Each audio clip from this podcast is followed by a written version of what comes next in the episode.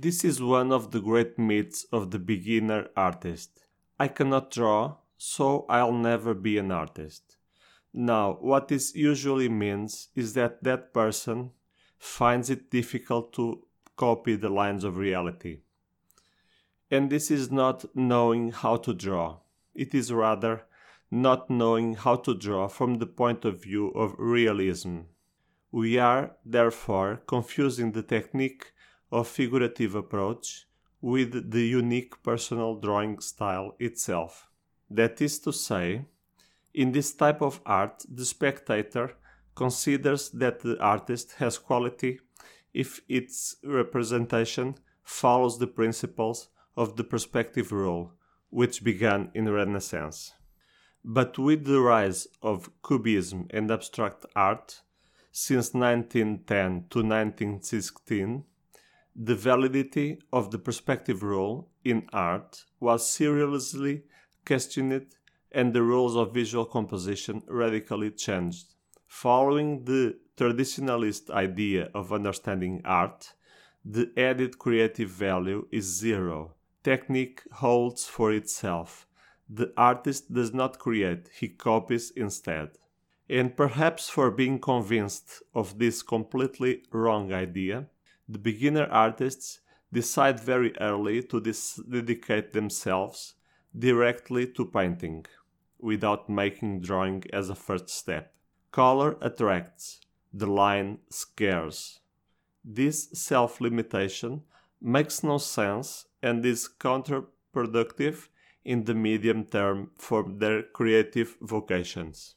At the beginning of artistic pedagogy, one must combine these two things chromatic stain, color, and shape, line and geometry, in a very simple way. Picasso is considered the painter of the shape, Matisse the painter of colors. And now we talk about the horsemen of the apocalypse. There are four artists who contradict this thesis, this preconception, and who, despite being draftsmen with great limitations, were indeed great painters. I will name them, but please do not crucify me yet. I am talking about Jean Dubuffet, Jean Michel Basquiat, and now the big surprise in this casting Paul Cézanne and Henri Matisse. You may think I've gone mad, but I invite you to revisit the human bodies portrayed by these last two artists. The proportions are simply horrible. There is no going back. I find it a joke to the current reverence for some of the greatest names in modern art. At the time of their lives, when they made masterpieces, they were insulted crookedly and rightly. But now they are art gods, and no one can accuse them of anything. They have already entered Olympus. This is a historical mistake and authentic artists are the first to not want the foolish deification to happen. Paul Klee and Joan Miró are also excellent examples. They are not good realist draftsmen, but they have built a unique drawing style, made up of small symbols, Miró, and small children's games, Klee, but that only the patience of an adult can transform into art. As a conclusion, I will say this. I thought the same as you. I do not know how to draw, so I'll never be an artist.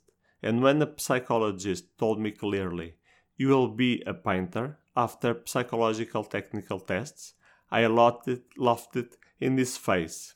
Well, who was wrong was me, and who laughed it last was him. The technical weaknesses, which include drawing, of a beginner artist are his best weapons to evolve faster because they trigger compensation mechanisms. To prove it, I give you what is clearly the best historical example. Van Gogh. This artist painted with paint to come straight off the tube. Today we consider this type of art expression brilliant, but it is no, not more than having a rudimentary technique and trying to overcome this limitation. Van Gogh's painting technique was even criticized by his friend Gauguin, just to name someone neutral. Because, as Picasso used to say, what is beautiful? In painting, we analyze and solve problems.